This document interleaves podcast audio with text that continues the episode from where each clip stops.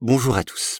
Dans le dernier épisode, nous avons vu comment Xavier Niel a révolutionné le marché national de l'Internet avec la Freebox et celui de la téléphonie en proposant une offre à seulement 2 euros par mois. Mais dans les années 2010, il s'intéresse à un tout nouveau domaine, celui des médias, et plus particulièrement celui de la presse. Xavier Niel, chapitre 3 Le maître du monde.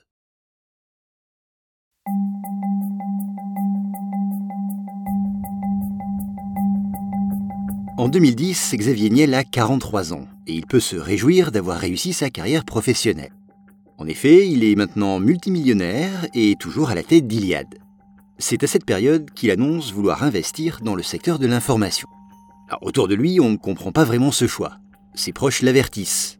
La presse, ce sera quelques pourcents de ton argent et 95% de tes emmerdements. Mais Xavier Niel ignore cette mise en garde. Depuis toujours, c'est un grand consommateur de presse écrite et sa situation financière lui permet de s'impliquer dans des projets qui lui tiennent à cœur, même s'ils ne sont pas rentables. Alors il commence par investir dans une petite start-up consacrée à l'information en ligne, Mediapart. Ce média n'est pas nouveau, il est exclusivement numérique et a été créé il y a deux ans. Xavier propose d'offrir un modèle économique viable à cette jeune rédaction. Et cela fonctionne. Alors naturellement, il décide de continuer sur sa lancée et devient le propriétaire d'autres petits médias.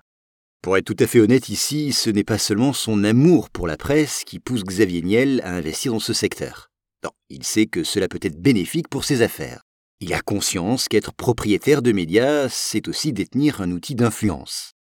La même année, en 2010, un samedi matin, son téléphone sonne.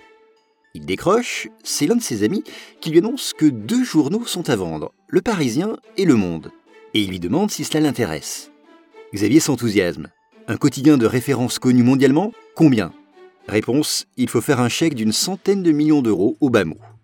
Pour le commun des mortels, c'est bien sûr une somme considérable. Mais 100 millions d'euros, cela ne semble pas décourager Xavier Niel. Le problème plutôt, c'est qu'il y a deux hommes déjà sur le coup le banquier Mathieu Pigas et l'homme d'affaires Pierre Berger. Alors Mathieu Pigas et Xavier Niel se connaissent bien. Et quand le propriétaire de Free lui envoie un SMS pour lui demander s'il peut les rejoindre, Pigas répond You are most welcome, my friend. C'est donc ainsi que le trio BNP pour Berger, Niel, Pigas rentre officiellement dans la course pour devenir propriétaire du monde. Le rachat du plus grand quotidien du pays n'est pas un événement anodin, bien sûr. L'Élysée en particulier garde un œil sur la situation. Il ne faudrait pas que n'importe qui devienne propriétaire du journal le plus lu et le plus respecté de France. À vrai dire, Nicolas Sarkozy ne semble pas emballé par le choix de deux personnalités plutôt marquées à gauche, Mathieu Pigas et Pierre Berger. Quant à Xavier Niel, eh bien le président ne le connaît pas. Il est méfiant.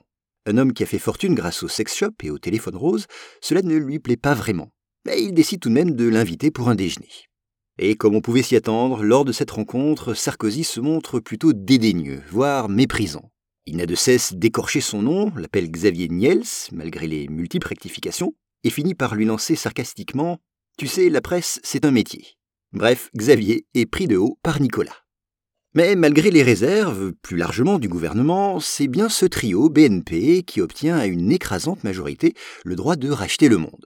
Lors du grand oral, Xavier Niel a ainsi su séduire les journalistes en leur annonçant Le projet c'est vous, nous, on veille aux indicateurs économiques.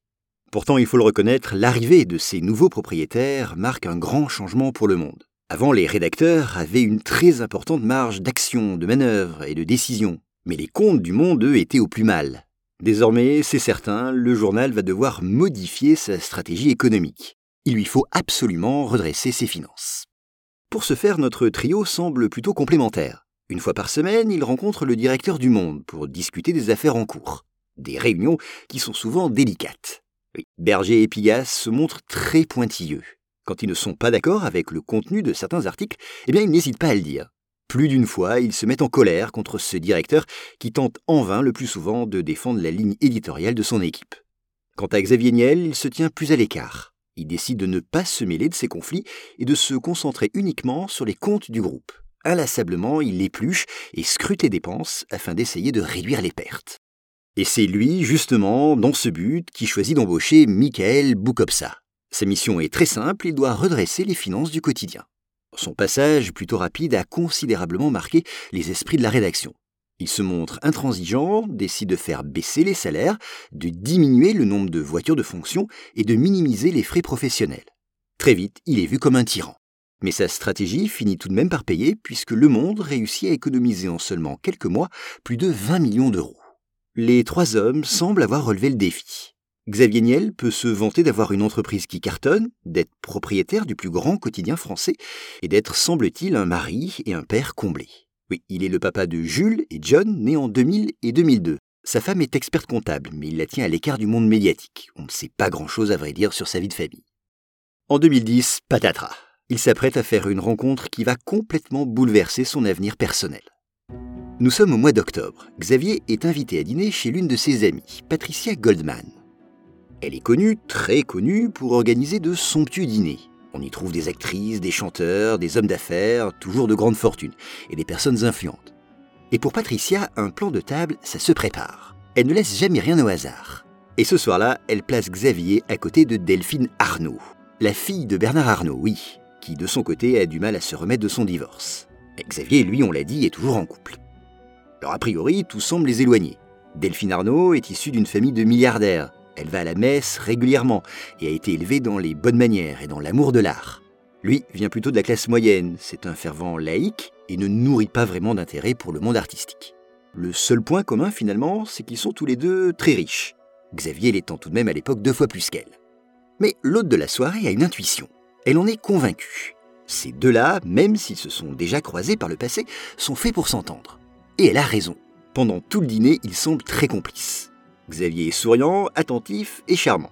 Il la trouve très élégante et elle semble correspondre à son genre de femme, grande, blonde et élancée. En fin de soirée, ils s'éclipsent tous les deux. C'est le début de leur idylle. Très vite, Xavier Niel va divorcer de sa première femme, mais pas question d'officialiser avec Delphine. Non, cette relation doit rester secrète. La famille de Xavier n'apprendra que très tard l'existence de cette nouvelle compagne. Il veut surtout protéger, à vrai dire, son ex-femme et ses deux adolescents, et tout faire pour qu'ils ne se retrouvent pas au cœur d'un scandale médiatique.